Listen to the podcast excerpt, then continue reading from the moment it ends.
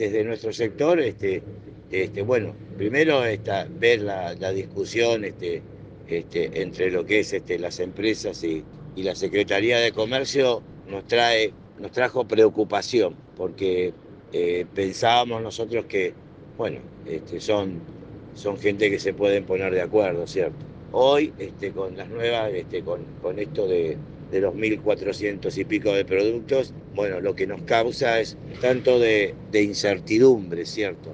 Porque, eh, como siempre se lo dije y lo digo en los medios, nosotros dependemos del mayorista y del distribuidor. En función del precio que nosotros pagamos es la rentabilidad nuestra y eso es el precio que va al público. Entonces, es seguramente en esta, en esta semana eh, los colegas y yo también estaremos yendo a los distintos mayoristas a, hacer la reposición de mercadería y ahí vamos a encontrar si realmente los precios se retrotrajeron al, primero de octubre como se habló o se aumentaron. Este, nosotros lo que dijimos este, cuando estuvimos en reunión es esto, de que si nosotros, eh, si este, esto sigue eh, hacia adelante, obviamente nosotros nos reunimos el día viernes, este, y esto no se respeta de parte de nuestros proveedores, bueno, nosotros lo que vamos a hacer es enviar esa nueva lista con aumento o, ese, o esa nueva boleta que con un producto aumentado a la Secretaría de Comercio. Pero no entiendan que no, lo, no es este, lo que hacemos eh,